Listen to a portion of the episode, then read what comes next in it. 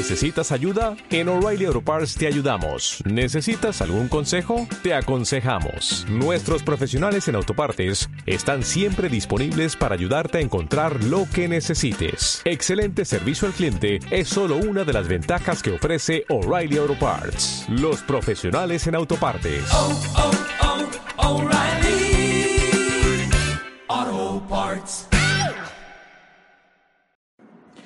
Bien, vamos ahora a, continuar con el tema de la política entre guerras y concretamente vamos a entrar ahora en la, a explicar la ideología política que se desarrolló en este periodo, que va a caracterizar este periodo, que es las ideologías que denominamos totalitarismos, los totalitarismos. La lección anterior vieron que se llamaba la crisis de las democracias. El apartado anterior, el apartado anterior de esta lección era la crisis de las democracias. Es decir, vimos cómo las democracias, que tienen un gran auge después de la Primera Guerra Mundial, muchas de ellas van a durar muy poquito tiempo, ¿vale? Algunas, unos pocos años. La cuestión es que, como ven aquí, en este mapa, al finalizar al finalizar el periodo, es decir, cuando se aproxima la guerra mundial, cuando se aproxima el año 39, casi todas las democracias han caído. Solamente conservamos democracia en los países nórdicos, Inglaterra, Francia y Checoslovaquia. En el resto de Europa, las democracias han caído y han sido sustituidas por regímenes autoritarios o regímenes totalitarios como el fascista y el nazi o el comunista. ¿Vale? Antes de nada, aclarar dos conceptos. No es lo mismo regímenes autoritarios que regímenes totalitarios. Es cierto que las dos cosas, tanto los regímenes autoritarios como los regímenes totalitarios, son antidemocráticos. Son contrarios a la democracia, no son democracias. Pero hay algunas diferencias importantes entre ellos. Un régimen autoritario es lo que se conoce normalmente como una dictadura. Es decir, tenemos una persona o un grupo de personas que controlan el poder de tal forma que no existe división de poderes. En las dictaduras, generalmente, quien se hace con el poder es un militar, por la fuerza, por la fuerza del ejército, y se suele conservar alguna, algún disfraz de democracia, puede haber elecciones, puede haber elecciones, aunque van a estar manipuladas, puede haber un parlamento, aunque va a estar controlado, aunque no va a tener poderes reales, eh, y aunque la mayor parte de las veces son generales, ya os digo que es el ejército el que suele dar los golpes de Estado, a veces pueden ser personas de la sociedad civil, aunque, repito, la mayor parte de las veces son militares. Y la ideología de estos movimientos autoritarios suele ser básicamente conservadora o reformista, pero en cualquier caso eh, no suelen ser, eh, no suelen tener una ideología clara, nueva u original. Los regímenes totalitarios son algo muy distinto. Los regímenes totalitarios son una fuerza, son una forma política nueva que aparece ahora en el periodo de entreguerras y que tiene tres formas. Por un lado está el totalitarismo comunista, que se desarrolla en la URSS con Lenin y Stalin. Después, cronológicamente, apareció el totalitarismo fascista, que apareció en Italia, creado por Benito Mussolini, como veremos más adelante. Y, en último lugar, se desarrolla en Alemania una versión propia del fascismo que se denominará nazismo, ¿vale? Que se desarrollará en Alemania. Esos tres son los únicos tres regímenes de tipo totalitario que se relacionan, ¿vale? Y como vamos a ver a continuación, son formas políticas muy concretas que no hay que confundir con dictaduras, aunque en los totalitarismos desde luego no hay democracias y suele haber una persona que con muchísimo poder que puede ser fácilmente que puede ser considerado también un dictador, ¿vale? Pero no son exactamente las dictaduras autoritarias más habituales en el este de Europa, en España o muy frecuentes, por desgracia para ellos, en América Latina durante todo el siglo XIX y el XX. ¿Cuáles son entonces estas diferencias? ¿Qué es lo que distingue a un sistema totalitario? ¿Qué es lo que distingue las ideologías totalitarias? Bien, las ideologías totalitarias se llaman totalitarias porque suponen la sumisión total del individuo al Estado. ¿Vale? Sumisión total del individuo al Estado. En un sistema totalitario, el Estado es todopoderoso y los individuos no tienen valor en sí mismos, sino solo como parte de ese Estado. De tal manera que el Estado va a controlarlo todo. Vamos a analizar las distintas características que tiene un sistema totalitario. Ya sabéis que vamos a estudiar tres, comunismo, fascismo y nazismo. Características genéricas que tienen los tres. Y empezamos con las características políticas. Primera característica. Los regímenes totalitarios, las ideologías totalitarias son oportunistas. ¿Vale? Una ideología totalitaria, un político totalitario puede hacerse pasar por demócrata si conviene. Es decir, antes de llegar al poder, ellos van a hacerse pasar como un partido normal, como un partido que respeta la democracia y que incluso eh, está dispuesto a cumplir las reglas de la democracia. Si les conviene. Si les conviene. Con lo cual, no nos ha de extrañar si partidos totalitarios concurren en elecciones. Eso no significa que quieran la democracia, que les guste la democracia. No. Lo hacen porque consideran que en ese momento la estrategia correcta. Segunda característica, populismo. Todos los regímenes totalitarios, todas las ideologías totalitarias, todos los políticos totalitarios hacen constantes referencias al pueblo. Siempre hablan del pueblo. Pueblo del que ellos son portavoces, aunque tengan tres votos, aunque sean cuatro gatos. Da igual, ellos son el pueblo. Siempre se van a hacer referencia al pueblo. Y cuando lleguen al gobierno, y cuando llegan al poder, cuando están en el poder, lo mismo. Van a hablar de que todo lo hacen por el pueblo, que el pueblo es lo más importante, que siempre están pensando en el pueblo, aunque el pueblo esté oprimido, aunque el pueblo esté castigado, aunque el pueblo esté en la ruina, siempre van a decir que todo lo hacen por el pueblo y pensando en el pueblo. Tercera característica política. En los regímenes totalitarios, una vez que llegan al poder, un sistema totalitario tiene un partido único. ¿vale? Solamente hay un partido. Aunque haya elecciones, que pueda haberlas, solamente va a haber un partido. Y, ese, y además, en ese partido no hay familias, no hay corrientes, no hay grupos. El partido funciona como un monolito. Se hace lo que quiere el jefe. Se respeta lo que diga el jefe. No hay pluralismo. No hay pluralismo. Y si en algún momento aparece, eso se resuelve mediante un conflicto en el que uno de los dos bandos se hace gana y elimina al otro. Por lo tanto, no hay pluralismo, no hay un intercambio de proyectos o ideas. Todos van a ir a una. Y si existe divergencia, al final habrá lucha y el que gane aplastará al otro bando. otra característica, cuarta característica de los totalitarismos que tienen en común todos, todos son antiliberales. Todos no consideran que las libertades han de estar subordinadas a las necesidades del Estado. Es decir, que no hay libertades. Yo digo, sí, sí, sí, aquí hay libertad de todo, y libertad de pensamiento, y libertad de empresas y hace falta, libertad, pero eso sí, controlada por el Estado. Tú tienes libertad de pensamiento, libertad de expresión, siempre y cuando no dañes al Estado. Como dañes al Estado, entonces se te quita. ¿Vale? Eso evidentemente no es una libertad. Aunque ellos digan que hay libertad, en realidad no la hay, porque la libertad se subordina a que el Estado te deje. O sea, con lo cual no hay una libertad. Quinta característica política, el culto a la violencia. Las ideologías totalitarias tienen eh, la violencia no es algo negativo, sino es algo positivo. Hay que tener en cuenta que muchas de ellas beben de las filosofías vitalistas de finales del siglo XIX, de las filosofías antirracionalistas, y por tanto consideran que la, que la violencia es una forma en la cual las sociedades evolucionan, las sociedades progresan.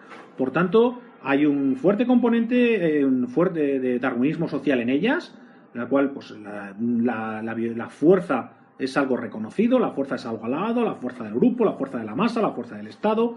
Hay un culto a la, a la revolución, que es, evidentemente, un proceso violento. Es decir, a diferencia de nuestras sociedades, en las sociedades totalitarias la violencia no se considera algo malo per se. Y la última característica política que vamos a ver de los totalitarismos es que en todos los sistemas totalitarios, al final, quien lo controla todo es el partido, a través de una burocracia. ¿vale? Es el si tú quieres algo, se lo tienes que pedir al partido, ¿vale? Y hay un montón de agentes del partido que son los que se encargan de gestionar todo el país. Todo lo gestiona el partido. Y todo el poder lo, lo gestiona el partido. Hay una red de funcionarios del partido que son los que en realidad llevan al país y lo controlan todo, hasta en los más mínimos detalles. Vamos a ver ahora las características so- sociales. Repito que estas características que estamos viendo son comunes a todos los sistemas totalitarios, es decir, son las mismas en el comunismo, en el fascismo o en el nazismo. Vamos ahora, repetimos, con características sociales, de los tres, repito. En todos los totalitarismos hay un grupo social que son los buenos, que es el bueno, que es el que controla todo, que es el que controla el Estado y el que gobierna, el que gestiona, el que lo controla todo, porque para eso son los buenos. Cambia, eso sí, según el totalitarismo. En el caso de los comunistas, el grupo social dominante, lo importante es la clase, concretamente el proletariado. Proletariado, los representantes del proletariado, la vanguardia del proletariado, son los buenos. La burguesía, los malos, los a exterminar. Aquel que no pertenece a ese grupo social está destinado a la discriminación y a la extinción. En el fascismo, los buenos es la nación. La nación, en este caso el fascismo italiano, Italia. Italia, Italia ser italiano es lo mejor, los italianos son los mejores, al resto, el resto, nada, lo peor. En el caso del, en el caso del nazismo, el grupo social dominante es la raza. Lo importante es la raza. Los buenos son la raza aria, que es su, el trasunto de los alemanes, los germánicos, los nórdicos, ¿vale? que eran como ellos mismos se veían. Eso es la raza superior, los demás inferiores, los demás están para obedecer y para ser eliminados. Segunda característica social, culto a la juventud. Los sistemas totalitarios, los tres sistemas totalitarios, rinden culto a la educación. Se considera que la juventud, perdón, rinden culto a la juventud, quiero decir. Se considera que la juventud es algo bueno. Diréis, bueno, pues como ahora, sí, efectivamente, ahora, efectivamente, es, la juventud es- es considerado un valor positivo. La juventud es algo eh, al que los políticos, la cultura, etcétera, le hace la pelota, lo considera positivo. Pero es que esto es relativamente nuevo.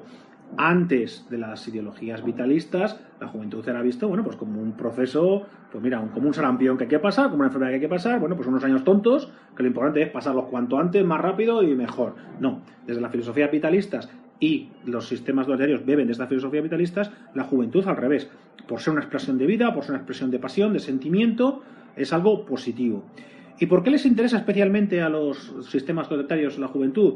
Porque ellos saben que quien controla la educación, bueno, quien controla la juventud, controla el futuro. La juventud ha de ser educada por el partido, a la juventud hay que inculcarle los valores del, partido porque es el futuro. Y además es muy fácil, porque la juventud une las dos características que todo sistema totalitario necesita.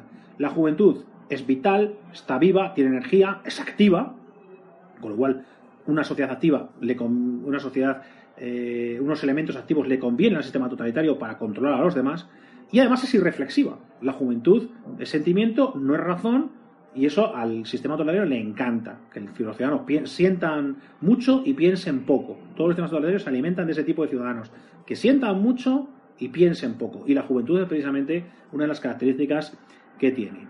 Tercera característica del... Tercera característica, no me he puesto en las anteriores. Tercera característica social que tiene el totalitarismo, el culto al líder.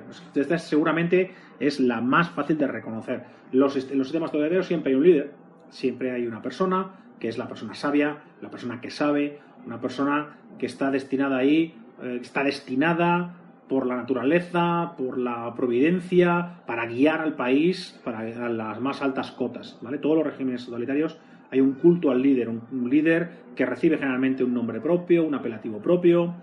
Eh, el caso, por ejemplo, del Duce, el caso del, fascismo, el, el, el FIR en el caso del nazismo. En el, cuya foto está por todas partes, cuya imagen está por todas partes, con carteles, con películas, eh, con estatuas, con monumentos, por todas partes, diciendo lo grande, lo maravilloso que es el líder, que es el jefe. Cuarta característica social del totalitarismo, que se apoya en una activa propaganda. Son sistemas en los cuales hay una fuerte inversión en propaganda, tanto antes como después de llegar, tanto antes de llegar al poder como después de llegar al poder. Decíamos que la propaganda es eh, una propaganda masiva es característica a estas ideologías. Propaganda masiva eh, en todas eh, las formas posibles. Eh, usan el arte como forma de extender su ideología, carteles, que eran muy, muy habituales en esta época de entreguerras, el cine, que es el entretenimiento de masas de este periodo.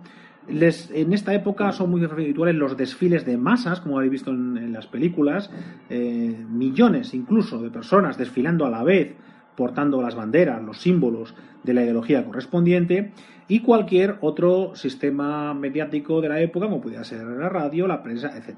propaganda, por tanto, omnipresente en estos eh, regímenes totalitarios.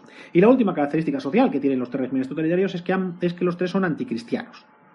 Son ideologías en las cuales el cristianismo es, mm, es, eh, es apartado, es, eh, puede ser bien directamente perseguido, como en el caso del comunismo o, el, o, el, nazismo, o bien, digamos, dejado al margen o considerado primitivo o antiguo, como es el caso del fascismo.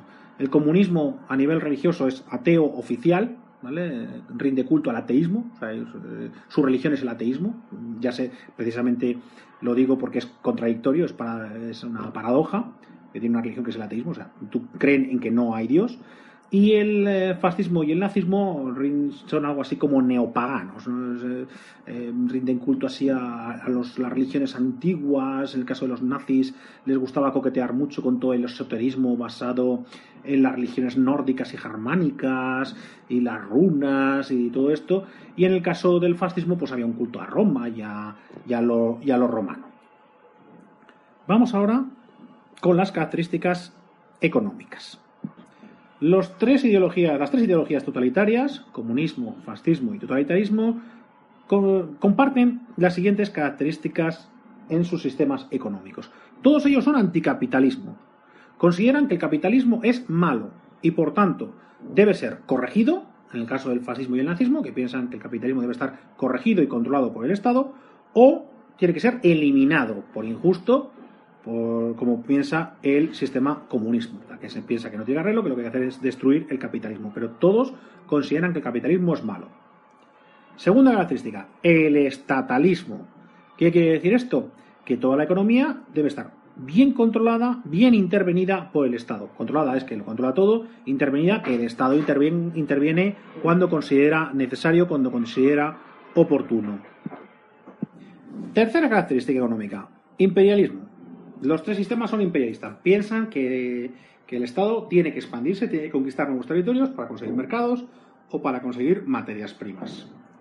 Cuarta, todos son proteccionistas. Ya sabéis, medidas que restringen el comercio exterior para favorecer la industria propia, la agricultura propia, en definitiva, la economía propia. Y la quinta, todos los sistemas totalitarios son megalomaniáticos, es decir, apuestan por las grandes obras públicas espectaculares, las autopistas masivas, las, eh, los pantanos, las presas son una de sus construcciones favoritas, eh, grandes edificios, muchísimo hormigón por todas partes para demostrar el poder del Estado. En esto coinciden también los tres sistemas totalitarios.